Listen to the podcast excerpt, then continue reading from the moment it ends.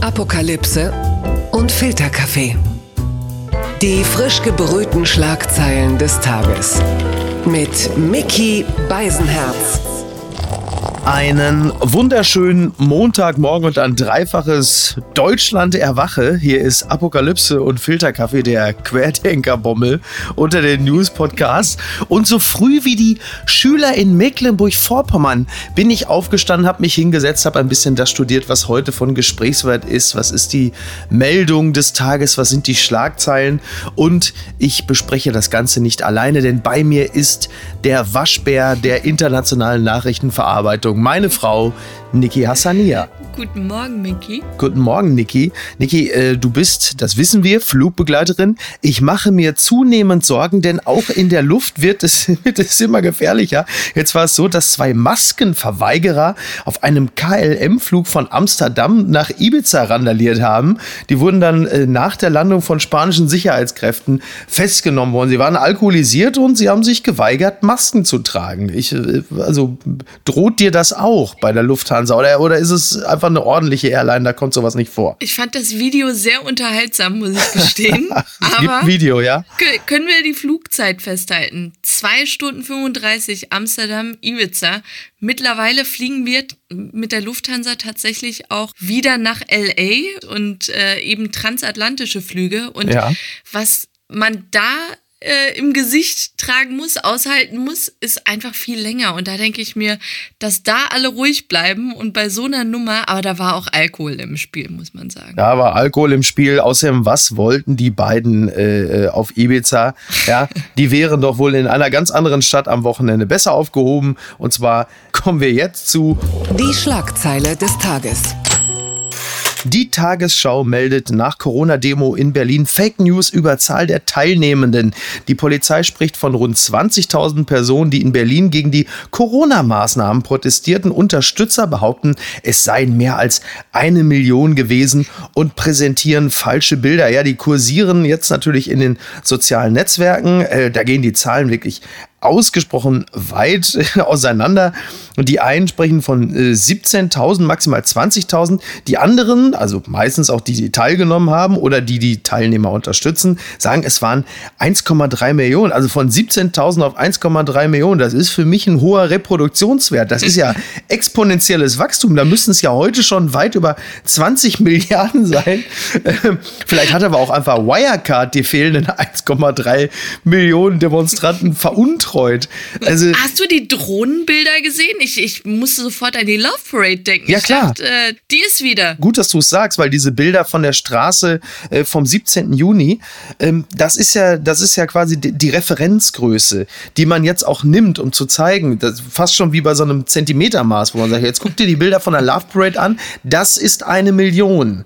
Und dann guck dir die Bilder von der Demo jetzt an, das sind selbst großzügig gerechnet, weil du kannst ja die Füllmenge sehen sehen, ja, die Straße des 17. Juni. Beautiful crowd. It's a beautiful crowd. Genau, es ist wie bei der Inauguration von Trump, die Bilder. Und daran lässt sich ja gut festmachen. Es gibt dann auch das sogenannte Map-Checking.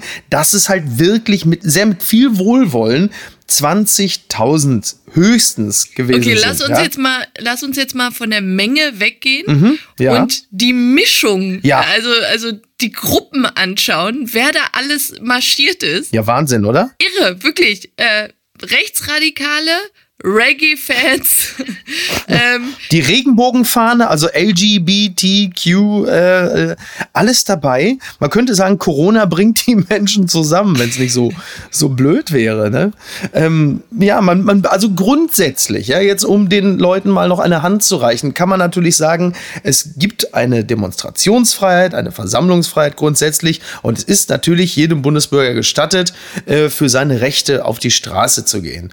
So, das ist an sich in Ordnung. Und was jetzt natürlich sehr stark diskutiert wird, ist, ha, Leute, Anfang Juni gab es ja die Black Lives Matter Demos ähm, in Berlin, in Hamburg. Und da gab es ja ähnliche Bilder, was die äh, reine Füllmenge angeht. Jetzt ist natürlich grundsätzlich die Frage, ist das Infektionsrisiko bei einer Demonstration geringer, wenn nur der Anlass ehrenhafter ist? So. Ja, das Problem bei der Demo ist jetzt aber, dass es ja explizit gegen die Corona-Auflagen mhm. geht. Ja. Das heißt, du, du kannst nicht sagen, ja, ihr habt das Recht zu demonstrieren, Aber da gelten die Corona-Auflagen, gegen die ihr gerade protestiert. Ja. Also, dass die Überraschung so groß war, dass die Leute sich natürlich null dran halten und Ja. alle wirklich maskenfrei da demonstrieren, ähm, das verwundert mich dann echt so ein bisschen. Ja, man muss auch tatsächlich sagen, also es gibt schon für mich auch noch unterschiedliche. Also ich meine, wir haben ja auch über Black Lives Matter und die Demos gesprochen, dass das im Sinne des Infektionsschutzes jetzt auch wirklich kein,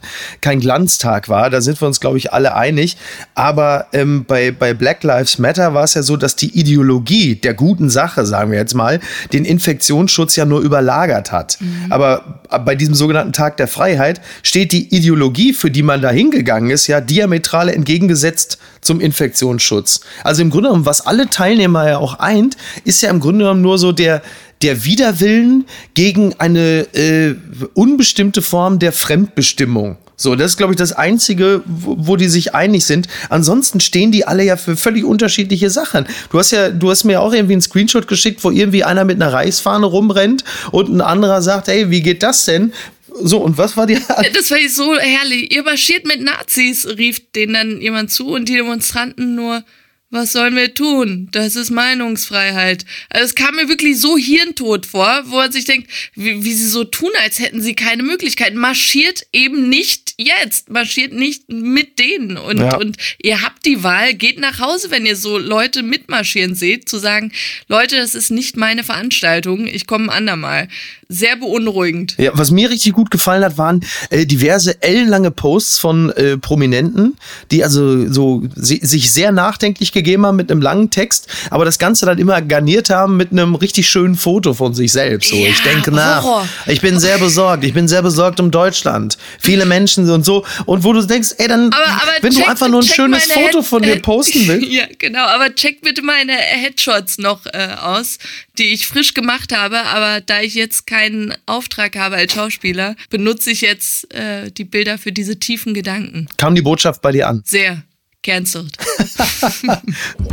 Gewinner des Tages.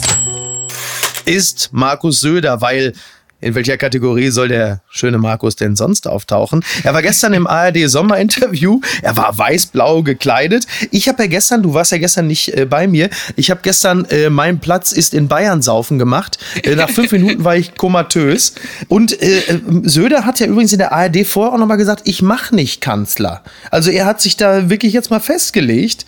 Ähm, ich, Ich habe es mir auch angeschaut und ich liebe es, wie er immer noch von diesem Kanzlerkandidaten in der dritten Person spricht. Also es bekommt langsam wirklich etwas Schizophrenes. Mhm. Ja. Und ich werde einfach das Gefühl nicht los. Söder ist einfach der PR-King. Ja. Du merkst, wie er wirklich so viel Scheiße auch am Schuh hat, mit einem Scheuer, mit einer Wirecard-Affäre. Hallo? Und er lächelt alle Fragen, die ihm unbequem sind, wirklich so passiv-aggressiv hinweg. So, Schauen Sie. Ja, müssen wir jetzt. Schauen Sie. Genau.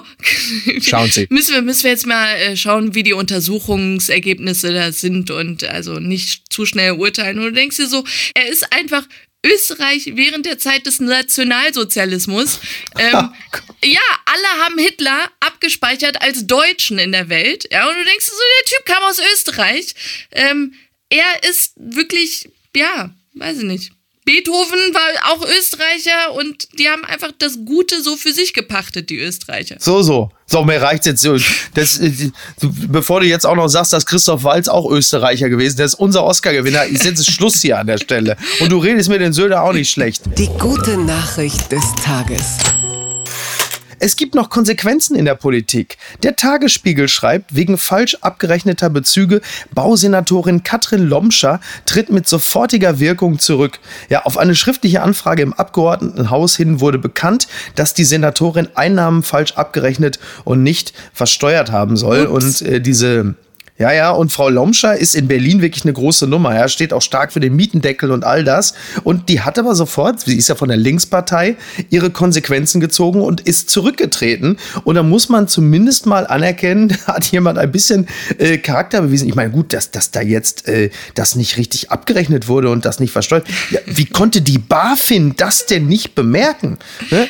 Hashtag Habeck. Ja, ansonsten bleibt für mich nur festzuhalten, äh, schöne Grüße an äh, Jenga, an die Scheuer. Also es gibt schon noch Politiker, die dann aus dem persönlichen Wie Versagen. bitter ist es, wenn die Baseline ist, äh, oh, da ist jemand zurückgetreten, weil er Scheiße gebaut hat. Also das sagt eigentlich viel über äh, das politische Klima gerade aus. Ja.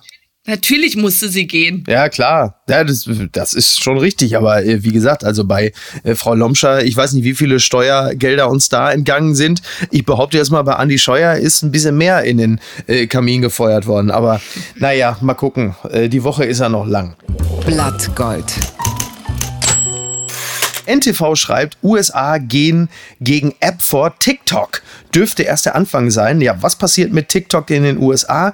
Präsident Trump will die chinesische App verbieten und nicht nur, weil deren Nutzer ihm bei einem Wahlkampfauftritt einen Streich gespielt haben. Es geht um mehr, wie nun auch Außenminister Pompeo ankündigt. Ja, US-Präsident gegen TikTok. Jede Generation kriegt die Schlagzeile, die sie verdient. Was hat es denn damit auf sich? Also, äh, ich sag's jetzt mal so, ja, wenn in Deutschland TikTok verboten wäre, das wäre natürlich schlimm, vor allem für Magazine wie Exklusiv. Also die leben ja nur von Instagram-Posts von Promis und TikTok-Videos von besoffenen, prominenten Ex-Frauen, die nach der vierten Weinschorle anfangen, vor der Kamera im Ankleidezimmer zu tanzen. Aber für Trump ist TikTok offensichtlich ein mächtiger Gegner. Total. Und ich finde es, also meine Eltern, Flüchtlinge aus dem Iran, die beobachten das Ganze und das Erste, was sie rufen, ist, das ist wie im Iran. Das ist wie im Iran jetzt. Äh, diese ganzen Sachen auch mit diesen ähm, mit der Polizeigewalt und, und Menschen werden einfach von der Straße gekidnappt, die demonstrieren in Portland. Das sind alles so Bewegungen, die nicht zu einem freien Land wie den USA, so wirklich das Flaggschiff der freien Welt äh, ähm, zählen. Das ist sehr beunruhigend alles. Wobei man fairerweise sagen muss, dass ja tatsächlich äh, TikTok, was die eigenen Daten angeht, ja jetzt keine besonders sichere Sache ist. Also in Deutschland steht diese App auch unter kritischer Beobachtung. Nur um da mal fairerweise zu sagen, TikTok ist jetzt als... Äh, als Stimmt, aber Hackerangriff zuletzt bei Twitter und da redet auch niemand vom kompletten Verbot oder Einstellen. Also es ist schon so ein bisschen, äh, dass TikTok wirklich sehr viel auch genutzt wird, um Trump Trump zu verarschen. Ich, ich glaube, da stecken eher solche Motive dahinter, dass so hart durchgegriffen wird, dass die Sachen alle, äh, was Datenschutz angeht, sehr, sehr dubios sind. Ähm, da, keine Frage. Ja, vollste Zustimmung. Äh, hast du äh, dich, interessiert dich das Buch von der äh, Nichte von Donald Trump, äh, die jetzt gerade noch gesagt hat, Donald Trump kommt mit starken Frauen nicht gut klar. Äh, sie meint wohl, also äh, Trump hat ein Riesenproblem damit, wenn, wie, wie war das Zitat, die deutsche Kanzlerin könnte ihn intellektuell locker übertreffen. Gut, das trifft streng genommen sogar auf eine halbleere Tüte Capri-Sonne zu. Und Mary Trump schreibt, ich denke, er hasst das und es macht ihn verrückt. Wobei Wobei das äh, gilt ehrlicherweise auch für Friedrich Merz, Roland Koch, Jürgen Rüttgers und viele andere in der CDU. Ansonsten, ja, mein Gott, also so riesig neu sind die Erkenntnisse auch nicht, oder? Stimmt. Ja. ja. Naja, komm. Verlierer des Tages ist Robert Habeck. Er ist fehlbar. Die Welt schreibt, prüft Handwerkerrechnung. Habeck leistet sich Fauxpas zur BaFin. Herr Robert Habeck hat in einem Interview die Finanzaufsicht BaFin kritisiert und dabei mit einer falschen Aussage irritiert. Er weiß offensichtlich nicht ganz genau, wofür die BaFin ist. Er sagt, die BaFin ist vielleicht gut darin, mittelständischen Unternehmen nachzuweisen, dass Handwerkerrechnungen falsch eingebucht wurden, aber sie ist schlecht darin, internationale Finanzakteure zu kontrollieren. Das muss sich schleunigst ändern. Das hat er gesagt. Die BaFin ist aber halt eben nicht dafür zuständig, Handwerkerrechnungen zu überprüfen. Gotcha! Ja, ja, ja. Ja, die BaFin beaufsichtigt Banken, Versicherer und andere Kapitalmarktgesellschaften. Also manchmal. Ich finde es äh, bei, bei, bei Habeck und Co. schon spannend äh, und auffällig, mit welcher Lässigkeit sie teilweise großen Unsinn erzählen. Stichwort Pendlerpauschale. Das kennt man so ja eigentlich nur von Andi Scheuer. Und wenn man ohnehin schon im Verdacht steht, wenig von Wirtschaft zu verstehen, dann ist das natürlich kontraproduktiv, oder? Ja, ich fand es auch sehr amüsant, als Baerbock damals ähm, von, von diesem Element äh, Kobalt gesprochen hat und immer Kobold ah, sagte. Süß. Und und da, da denkst du dir einfach, warum thematisiert man solche Sachen überhaupt, wenn man das Gefühl hat, nicht so firm zu sein? Ich, ich äh, habe das auch mit so Synonymen, muss ich gestehen, dass ich da auch gerne mal Sachen benutze und dann mir denke, du Esel, du hast falsch benutzt. und äh, da denke ich mir als Politiker, be better. Oder wie Melania sagen würde, be best. Be best. Papala Paparazzi. Promi-Flash, meine Lieblingsseite, meldet, hat Fürst Albert II. etwa noch ein drittes uneheliches Kind? Ja, bei Fürst Albert ist es ja häufiger so, dass also ab und zu mal äh, plötzlich irgendwelche Teenager auftauchen und sagen, äh, ich bin übrigens äh, das Kind von dir, weil dann irgendeine Kellnerin wieder irgendwo quer über den Tresen gezogen wurde vor Jahren. Jetzt taucht äh, wieder ein, ein 15-jähriges Mädchen auf aus Brasilien. Ähm, dieses Kind muss entstanden sein, äh, als Albert sich mit einer brasilianischen, äh, sag mal, äh, käuflichen Frau äh, verdingte. Und jetzt wird halt geklärt, äh, so vor einem Gericht in Mailand, ob das dann tatsächlich auch, äh, ne, ob, ob er der Vater ist. So, und ich stelle mir gerade vor, jetzt trifft sich irgendwo, trifft sich der europäische Adel, da steht da Albert und beklagt sich und sagt, andauernd habe ich Stress, weil ich mit irgendwelchen Kindern in Verbindung gebracht werde. Und daneben steht, steht der Prince Andrew und sagt, ja, ich weiß genau, was du meinst. Wow, wow. Aber es ist doch, es ist doch im Grunde genommen die Adligen, ja, die verhalten sich eigentlich so, wie sie es immer gemacht haben. So, seit Jahrhunderten. Das Problem ist halt nur, Albert und Andrew und Co., die äh, befinden sich jetzt in einer Zeit, in der auf alles das Flutlicht gerichtet wird. Oder besser gesagt sogar noch das, das Schwarzlicht. Das ist natürlich sehr unvorteilhaft.